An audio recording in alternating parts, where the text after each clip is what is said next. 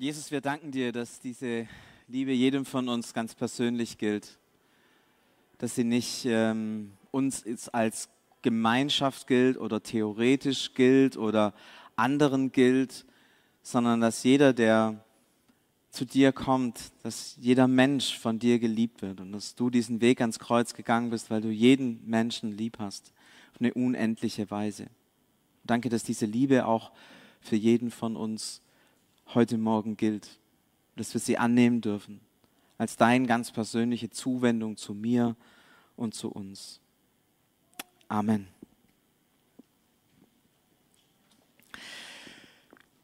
Ja, es geht heute äh, in dem nächsten Step unserer Bergpredigtreihe um die Antithesen. Und ich muss ganz ehrlich sagen, so richtig sexy ist der Titel nicht. Antithesen, ja, das klingt, also der Martin Luther hat da 95 Thesen an die Schlosskirche genagelt. Irgendwie, das ist einem noch bewusst. Aber was sind denn jetzt Antithesen? Äh, lasst euch bitte von dem, Thema, von dem Titel nicht schocken. Ähm, so heißen die halt. Also irgendeiner der Theologen hat vor vielen Jahren den äh, dieser, diesem Textabschnitt diese Überschrift gegeben und ähm, das ist jetzt eben im Titel gelandet. Aber ich glaube, da steckt eine ganze Menge drin, was wir davon lernen können. Vielleicht können wir die Präsentation hier auf den äh, Bildschirm noch legen, das wäre cool. Zumindest ein bisschen klein oder groß, je nachdem, das könnt ihr entscheiden. Ihr sitzt hier an den Knöpfen. Ja, bevor wir da einsteigen in die Nee, nee noch nicht. Äh, Apple TV, äh, genau. Aber kommt noch. Ähm, bevor wir einsteigen, kurz noch mal ein kleiner Schritt zurück. Worum geht es eigentlich, wenn wir über die Bergpredigt reden? Hatten wir das letzte Mal schon ähm, und das vorletzte Mal auch schon. Wir leben eigentlich in zwei Reichen. Das muss man sich immer klar machen, wenn man Bergpredigt ähm, vor Augen hat. Es geht darum, dass wir in zwei Reichen leben. Da gibt es zum einen ähm, das Reich Gottes und das Reich der Welt. Und diese beiden Reiche, die stehen sich irgendwie gegenüber, aber wir sind gleichzeitig auch in diesen beiden Reichen. Das Reich Gottes ist das, ähm, wo wir selbstbestimmt sind, wo wir das leben können, was in uns ist. Ja, wo dieses ähm, was der Prophet Hesekiel mal gesagt hat, das Gesetz Gottes ist in uns. Wir leben äh, aus dem heraus, was das in uns hineingegeben ist. Das Reich der Welt ist fremdbestimmt, ja, da kommt einer und sagt, das gilt, ja, du sollst nicht töten, großes Gesetz, ja, kommt der Mose da runter und sagt, hier, zack, und das musst du einhalten. Wenn man über das Reich Gottes redet, redet man darum, dass ich sage, ich will niemanden töten, ich will Menschen lieben, ja. Diese beiden Reiche unterscheiden sich, sie sind beide in unserer Welt äh, gegenwärtig und bestimmen unsere Welt und sind doch so gegensätzlich. Das Reich der Welt sagt, ich muss das tun. Ne? Ich muss die Gebote halten. Im Reich Gottes sagen wir, Christus erfüllt uns. Wir leben aus dem Heiligen Geist. Jesus ist in uns und aus Jesus heraus tun wir das, was wir tun. Im Reich der Welt sind es Gesetze und Regeln, die das Miteinander bestimmen. Ja, sowohl im äh, was weiß ich, Straßenverkehrsordnung, aber auch äh, fünf Bücher Mose, ja, Gesetze, die Regeln des Miteinander des Volkes. Das ist typisch Reich der Welt. Man braucht Ordnungen, man braucht Regeln. Ähm, wenn einer was falsch gemacht hat, man, dann muss man ihn bestrafen. Ähm, und im Reich Gottes ist es anders. Wenn einer einen Fehler gemacht hat, dann sagt man, so what? Wir leben aus der Vergebung. Und ähm, Straßenverkehrsordnung, also wenn man ein Knöllchen kriegt, muss man es bezahlen. Und das ist eine hilfreiche Einrichtung, weil dann ist man nächstes Mal langsamer. Wenn man, wenn man es nicht müsste, wäre das schwierig. Ja, wenn der Polizist sagt, ach, heute leben wir aus der Vergebung. Du musst nicht bezahlen. Klar, wäre cool, aber der pädagogische Effekt wäre nicht so, wäre nicht so, wäre nicht so gut. Und wir merken, diese beiden Dimensionen, die, die, die laufen so ineinander. Unser Leben ist von beiden bestimmt. Und man kann nicht sagen, das eine oder das andere, sondern das ist immer so ein Und und es ist ein Miteinander und es durchdringt sich. Und Jesus sagt, ich möchte euch zeigen, was dieses Reich Gottes tatsächlich ist. Ich möchte es sichtbar machen. Und er macht es sichtbar, indem er das Reich Gottes und das Reich der Welt in diesen Antithesen, in Sätzen, die sich sozusagen widersprechen, ähm, gegenüberstellt. Und was, was, was gelingt ihm dadurch? Er macht dadurch sichtbar, was das Besondere ist, das Neue des Reiches Gottes. Und wir brauchen das, wir brauchen das, dass das Neue besonders sichtbar wird, besonders hervortritt, weil unser Hirn ist darauf gepolt, im Reich der Welt zu sein. Also unsere Gedanken sind darauf gepolt, wenn einer einen Fehler macht, dann wird er dafür bestraft. Das ist ganz normal. Oder wenn einer was gut macht, dann kriegt er dafür ein Lob und kriegt eine Leistung und dann sagen alle Danke. Und sie sagen nicht deshalb Danke, weil die Person cool ist, sondern sie sagen deshalb Danke, weil er was Gutes gemacht hat. Und deswegen wollen wir alle immer was Gutes machen. Wir wollen gut aussehen. Wir wollen, ja, wir wollen gelobt werden. In Wahrheit, im Reich Gottes heißt es, hey, du bist gut. Das ist die Voraussetzung. Unbedingt, nicht weil du was leistest. Und weil es so schwierig ist für uns, das zu verstehen, weil wir schon als, als Kinder, weil wir, weil wir in, in dieser Welt leben, dieses, dieses Denken des, des Reiches der Welt, das haben wir gelernt, aber dieses Denken des Reiches Gottes, das haben wir nicht gelernt. Und deswegen stellt es uns Jesus sozusagen in so widersprechenden Sätzen gegenüber, damit es in besonderer Weise hervortreten kann. Was ist dieses Reich Gottes? Wie wird es sichtbar? Jesus sagt, im Alten Testament, im Gesetz steht, du sollst nicht töten, aber im Reich Gottes, das sollst du, da wirst du niemand mehr beleidigen, weil du eine unbedingte Wertschätzung gegenüber jedem Menschen lebst. Jesus formuliert es negativ, ja, selbst die kleine Beleidigung ist schlimm. Positiv gesagt, unbedingte Wertschätzung ist das, was im Reich Gottes gilt. Es geht also nicht darum, dass man jemand nichts Böses tut, sondern noch krasser, es geht darum, dass man jedem Menschen unbedingte Wertschätzung entgegenbringt. Und dann fährt Jesus weiter. Ähm, Im Alten Testament ist geregelt, wie ist es mit der Scheidung? Ja, Ehen zerbrechen, weil wir sündige Menschen sind. Deswegen muss man das irgendwie, irgendwie regeln.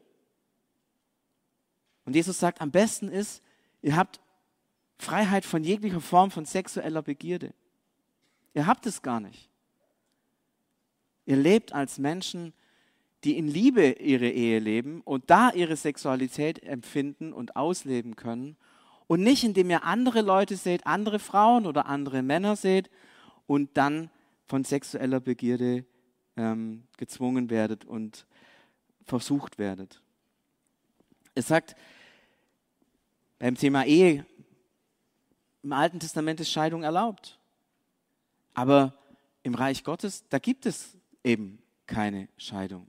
Weil, wenn Gott Menschen zusammengesprochen hat, dann lieben sie sich, dann sind sie miteinander verbunden und dann ist Scheidung etwas, was überhaupt total unmöglich ist. Nicht, weil man es nicht darf, sondern weil man es gar nicht will, weil man merkt, hey, warum sollten wir uns scheiden lassen? Das wäre der größte Quatsch, den wir, den wir machen könnten. Im Alten Testament steht, du sollst deinen Eid halten. Wenn du schwörst, die Wahrheit sagen. Jesus sagt, ihr sollt überhaupt nicht schwören. Ihr sollt eigentlich Menschen sein, die eigentlich letztlich die Unwahrheit gar nicht sagen können. Weil die Wahrheit so tief in unserem Herzen, so, so tief in eurem Herzen ist, dass ihr gar nicht, dass ihr gar nicht lügen könnt. Ja? ihr sagt ja, wenn ja dran ist und nein, wenn nein dran ist. So einfach ist es. Alten Testament und auch im Strafgesetzbuch ist geregelt, ja, wenn jemand einen Fehler macht, dann kriegt er eine drauf und es soll irgendwie angemessen sein, ja. Auge im Auge, Zahn um Zahn. Kurz zusammengefasst, das Prinzip gilt bis heute noch. Und, und Jesus sagt, hey nein, im Reich Gottes geht es ganz andersrum. Wenn dir einer eine runterhaut, halt ihm die andere Backe hin. Wenn dich einer äh, beklaut, dann gib ihm das und vielleicht noch gar mehr dazu. Also es geht ihm Jesus sogar noch nicht nur sich nicht zu rächen, sondern dem anderen sogar noch das, das hinten nachzuwerfen, was er vielleicht falsch gemacht hat. Also den anderen sogar noch zu belohnen. Komplett anderes Denken. Es sprengt diese, dieses Denken, das wir haben von Gerechtigkeit total. Und das letzte, das sechste, die sechste Antithese, im Alten Testament heißt das ganz klar, du sollst deinen Nächsten lieben und deine Feinde hassen. Und Jesus sagt, im Reich Gottes gilt unbedingte Liebe, weil Gott jeden Menschen unbedingt liebt. Und wenn das Reich Gottes mit Gott zu tun hat, dann gilt diese Regel im Reich Gottes, unabhängig von dem, was ein Mensch tut. Wir merken, das sind verschiedene Dimensionen, die da angesprochen werden. Dimension der Liebe, Dimension der Gefühle, sexuelle Begierde auf der einen Seite und auf der anderen Seite, ja, ich habe Gefühle hingeschrieben, wenn dir einer eine runterhaut, ist ja mega beleidigend, ja, und man, man würde ja am liebsten, also ganz ehrlich, man würde ja am liebsten, ja, sofort, sofort dagegen. Diese Emotionen, die da hochbrechen in uns, wenn jemand dir wehtut, wenn jemand dir schmerzt, wenn jemand dich beleidigt, das sind Emotionen, von dem gebe ich es jetzt. Ja? Und Jesus sagt, nee, deine Emotion soll sein, wie kann ich ihm helfen? Wow, das hat tief mit unseren Emotionen zu tun. Und wenn es um die Wahrheit geht und wenn es um die Treue in der Ehe geht, da geht es um Treue, um ich habe gesagt, ich bin mit dieser Person zusammen. Ich habe gesagt, das ist die Wahrheit und dann ist es auch. Unbedingte Liebe, Gefühle aus einer großen Freiheit heraus und unbedingte Treue. Das ist das Reich Gottes. So fühlt sich das Reich Gottes an. So ist es im Reich Gottes zu leben. Ich möchte es jetzt ein bisschen flüssig machen anhand von einer Antithese, äh, der fünften. Da geht es um diese Nichtvergeltung. Die würde ich jetzt gerne vorlesen. Das ist Matthäus 5, Vers 38 bis 42. Ihr wisst, dass gesagt worden ist, Auge um Auge, Zahn um Zahn. Ich sage euch aber, wehrt euch nicht gegen Menschen, die euch etwas Böses antun, sondern wenn dich jemand auf die rechte Backe schlägt, dann halte ihm auch deine andere Backe hin. Wenn dich jemand verklagen will, um deine Kleider als Pfand zu bekommen, dann gib ihm auch noch den Mantel dazu. Wenn dich jemand dazu zwingt, seine Sachen eine Meile zu tragen, dann geh zwei mit ihm. Wenn dich jemand um etwas bittet, dann gib es ihm. Und wenn jemand etwas von dir leihen will, sag nicht Nein. Es geht also in, dieser, in diesem neuen, in diesem Reich Gottes nicht darum, dass wir nicht vergelten. Ja, das wäre ja, einer schlägt dir die Backe und du sagst, okay, alles gut, ja, einen Schritt zurücktreten. Sondern es geht sogar darum, dem anderen irgendwie fast diese böse Tat zu belohnen, indem man sagt, hey, nimm noch die andere. Oder ein römischer Soldat zwingt den Menschen auf der Straße, hey, trag mir mal, was weiß ich, mein Proviant, eine Meile. Das durften die römischen Soldaten, aber es ist natürlich total krass. Und dann sagt man, oh, danke, dass du mich fragst, ich trage dir freundlicherweise das, die zwei Meilen mit. Bedeutet, dass man die zwei Meilen ja wieder zurücklaufen muss, also insgesamt vier Meilen miteinander unterwegs war. Eigentlich fast eine Belohnung.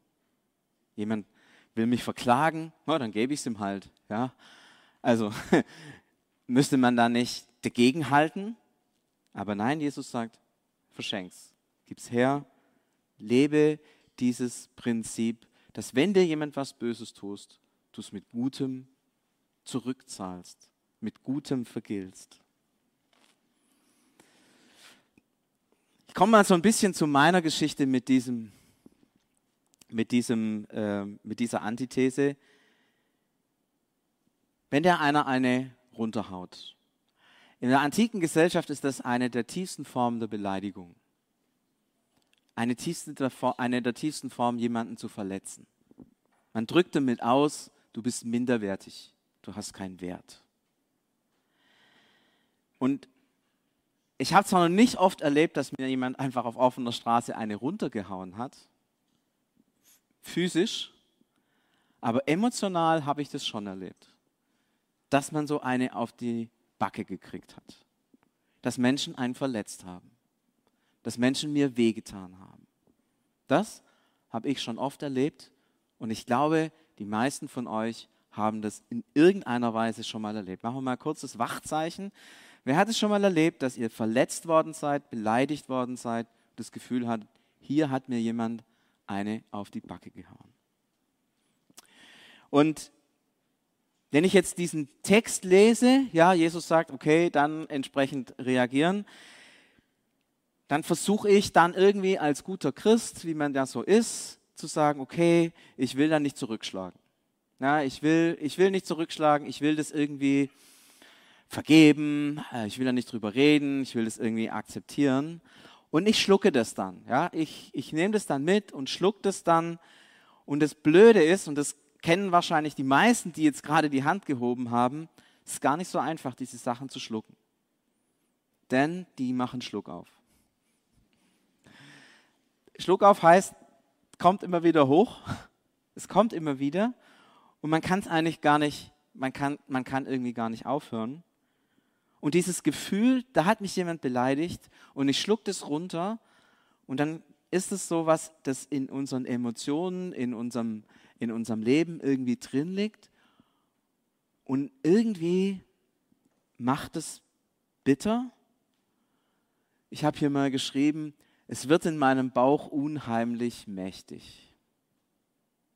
Weil da Emotionen entstehen und Emotionen entstehen und Emotionen entstehen und man kann sie nicht rauslassen und je länger die da in mir sind, das ist wie wenn das gärt.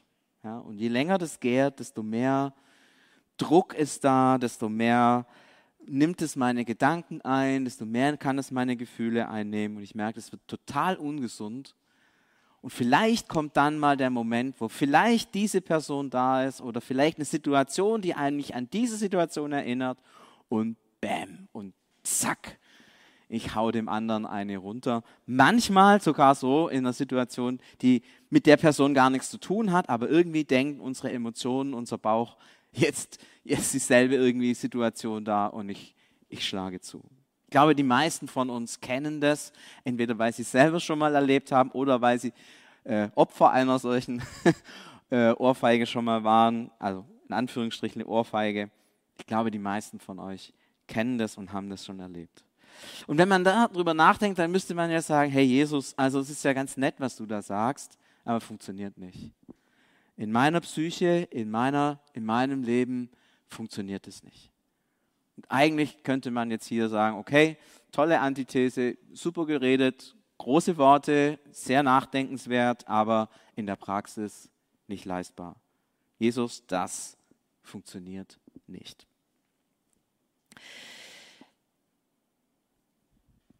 De facto haben wir nämlich drei Möglichkeiten.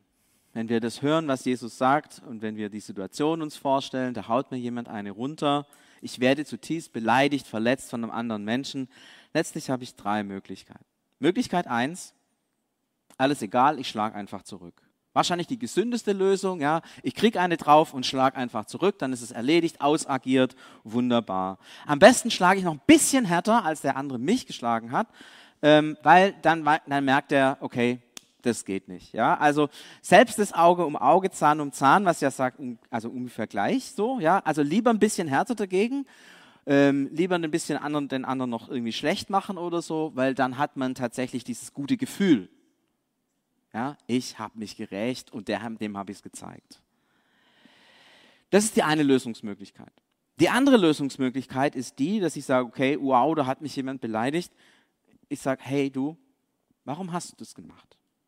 Was ist der Hintergrund? Habe ich was falsch gemacht? Lass uns mal miteinander reden. Und vielleicht finden wir ja auch eine Lösung, warum der andere das gemacht hat und wie wir miteinander auskommen können, um in Zukunft solche kommunikativen Missverständnisse aus dem Weg zu räumen. Die dritte Möglichkeit ist, ich bitte Gott darum, dass er mein Herz verändert dass er mich zu einem Menschen macht, den andere nicht beleidigen können. Weil meine Würde nicht in dem liegt, was andere mir sagen, sondern meine Würde mir zugesprochen ist von Gott. Gott sagt zu mir, du bist ein Kind Gottes. Du bist wertvoll, du bist wichtig, ich liebe dich. Und wenn mich dann ein anderer beleidigt, kann er das eigentlich gar nicht tun, weil ich habe meine Würde und er kann sie mir nicht nehmen. Und ich bitte Gott, dass ich mit Liebe zu diesem Menschen, der mich gerade verletzt und beleidigt hat, erfüllt werde. Drei Möglichkeiten, wie man in solchen Situationen agieren kann. Ich habe hier mal so Buttons hingemacht, ja, ähm, und würde dich mal fragen, was ist denn deine Lösungsoption? Äh, ähm, und weil es natürlich einfacher ist, dieses im Geheimen abzustimmen und nicht hier nach vorne zu kommen und sagen, ich bin dafür, ähm, würde ich euch mal bitten, äh, kurz das Handy rauszuziehen, den Menti-Code einzugeben 1903 9354 oder noch einfacher den QR-Code abzuscannen dann könnt ihr nämlich ganz schnell selber abstimmen, ob ihr für die Möglichkeit eins seid, also kräftig zurückschlagen, am besten noch ein bisschen stärker. ähm, es anzusprechen, das äh, auf Augenhöhe zu regeln oder zu sagen, hey, ich bitte Gott, dass er mein Herz verändert, dass niemand mir die Würde nehmen kann und dass ich mit Liebe für die Menschen erfüllt werde. Kleiner Hinweis, ihr könnt mehrfach abstimmen, also es gibt nicht nur die eine richtige Lösung, vielleicht gibt es auch zwei oder drei, ähm, keine Ahnung, was ihr da, was ihr da abgibt. abgebt. Ähm, genau. Ich glaube, die, die ersten haben vielleicht schon gewotet. Können wir es kurz einblenden, was das Ergebnis ist?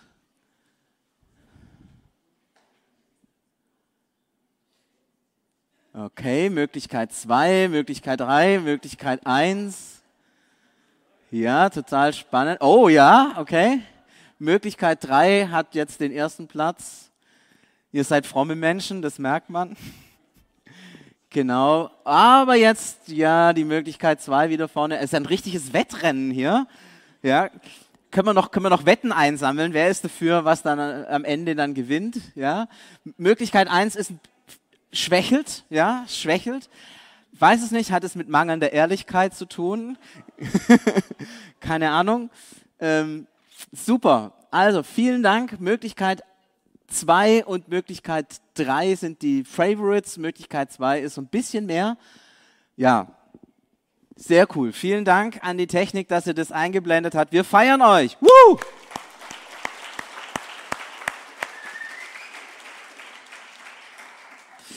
Ja, tatsächlich. Wie, wie, wie, wie, wie machen wir das? Ich glaube, es sind, gibt zwei richtige Antworten. Und zwar ähm, die beiden letzten, also Möglichkeit 2 und 3. Das habt ihr ja alles schon äh, gesehen und habt ihr auch äh, richtig angekreuzt.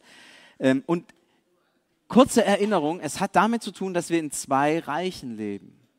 Deswegen sind es zwei Möglichkeiten. Die Möglichkeit 2 hat damit zu tun, dass wir im Reich der Welt leben. Und im Reich der Welt ist es wichtig, dass wir Regeln für unser Miteinander finden. Dass wir das regeln, dass wir einen Rahmen finden, in dem wir gut miteinander auskommen können. Letztlich für viele Bezüge des Alltags so eine Art Gesetz oder so eine Art Regel oder so eine Art äh, Abmachungen finden, wie wir miteinander gut auskommen. Und das ist die stärkste Seite dieses, dieses Reiches der Welt, dass es gelingt, immer wieder solche Regeln zu finden, die tatsächlich gut sind. Das Problem ist, dass an vielen Stellen diese Sachen nicht dauerhaft funktionieren. Also wenn es mir gelingt, mit einem, der mich beleidigt hat, eine Lösung zu finden, dann kommt irgendwann ein anderer und beleidigt mich wieder. Und ich merke, zack, das trifft mich wieder. Und ich bin wieder abhängig von dem, was andere mit mir tun. Ich mache mein Handeln wieder abhängig von dem, wie andere mit mir umgehen. Ich merke, da wird meine Arbeit nicht geschätzt, wird nicht wertgeschätzt, was ich tue. Das tut mir weh. Und die Lösung, die ich in dem einen Fall gefunden habe, hilft mir für diesen nächsten Fall nichts mehr. Ich muss wieder anfangen, das zu regeln. Und ich merke, eigentlich, wenn ich mit Menschen umgehe, müsste ich das irgendwie mit jedem Menschen machen, mit das irgendwie zu regeln, irgendwie mit ihm so zu kommunizieren, dass wir auf Augenhöhe sind und dass wir das miteinander verstehen. Und es ist mega anstrengend und ich glaube, es ist nur für einen kurzen Bereich. Und letztlich glaube ich, dass es, wenn wir so miteinander umgehen, wenn wir Konflikte regeln, austauschen, dass das eigentlich, das ist das Normale. So soll es sein. Das ist normal. Das macht uns aber noch nicht zu Licht.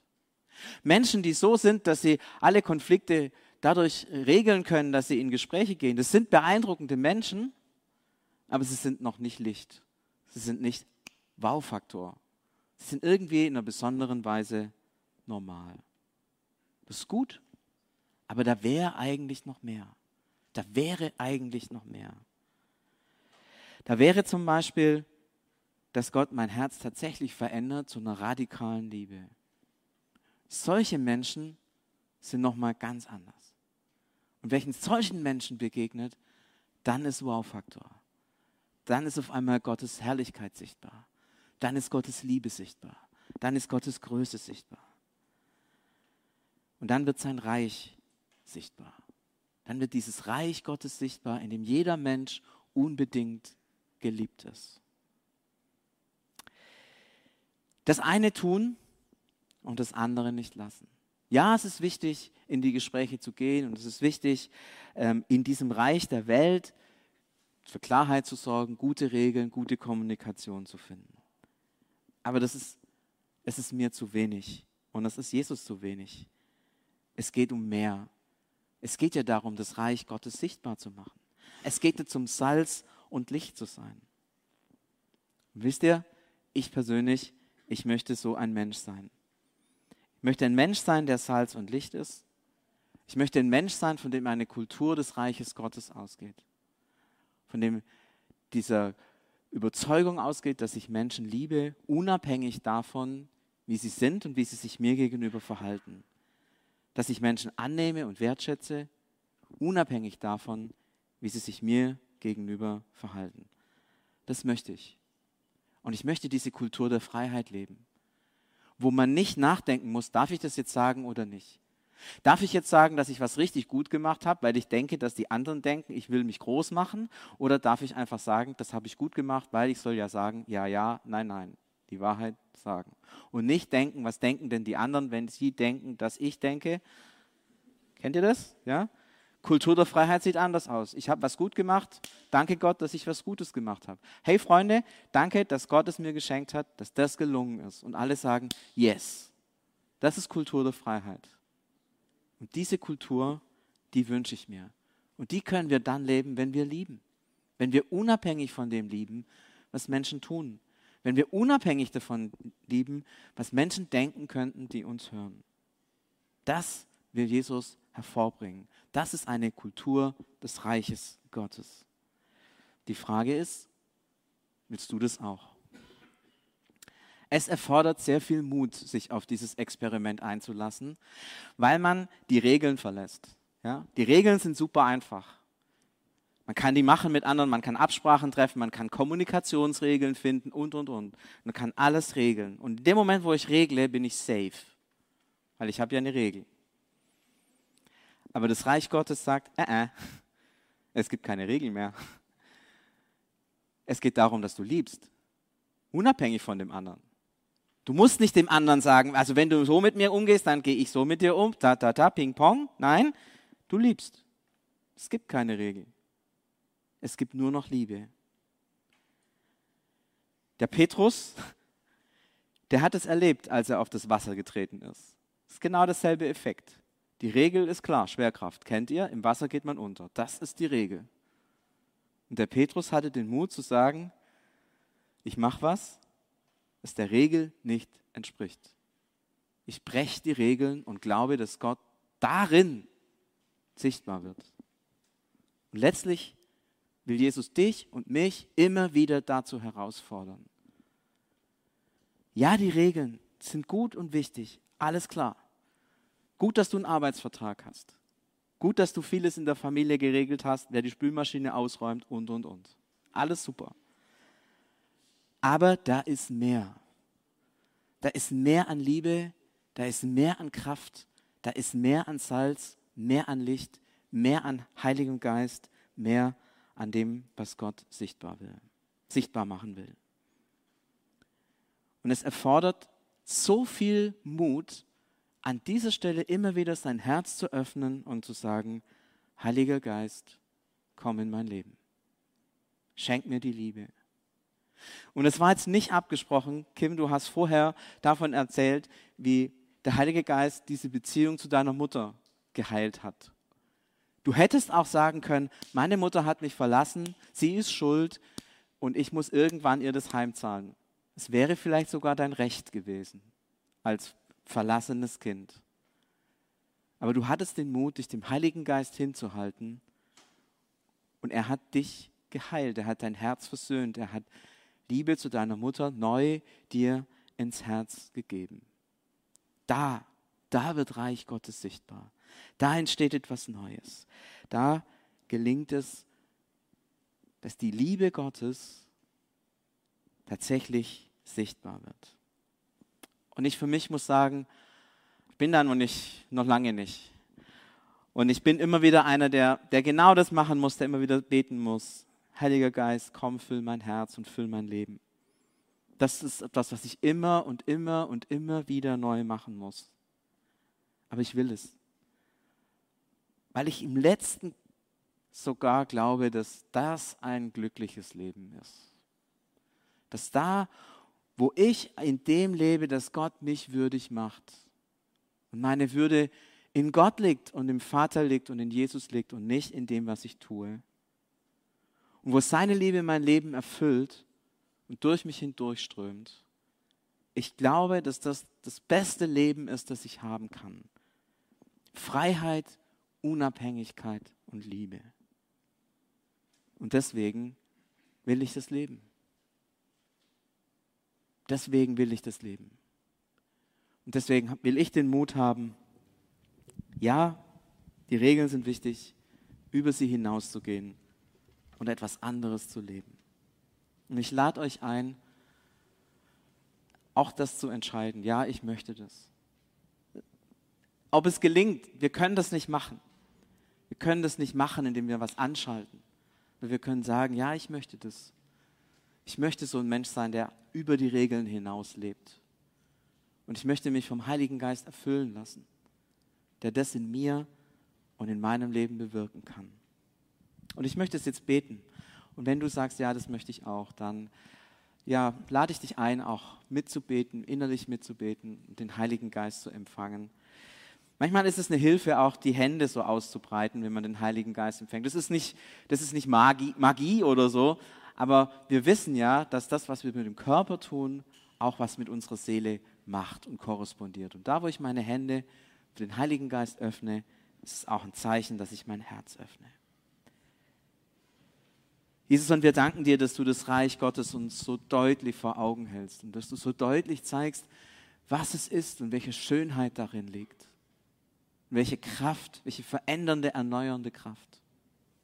Und dass es so ganz anders ist als unser Denken. Und Heiliger Geist, wir bitten dich, dass du uns erfüllst, dass wir dieses Neue wirklich leben können. Wir können es nur, wenn du uns füllst, indem du uns zeigst, wer wir sind, indem du uns die Liebe des Vaters ins Herz gießt. Heiliger Geist, komm du verändere du uns.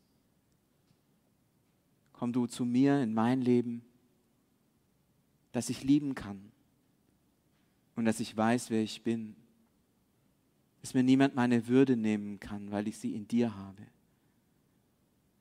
Dass mich niemand als Person in Frage stellen kann, weil du zu mir Ja gesagt hast.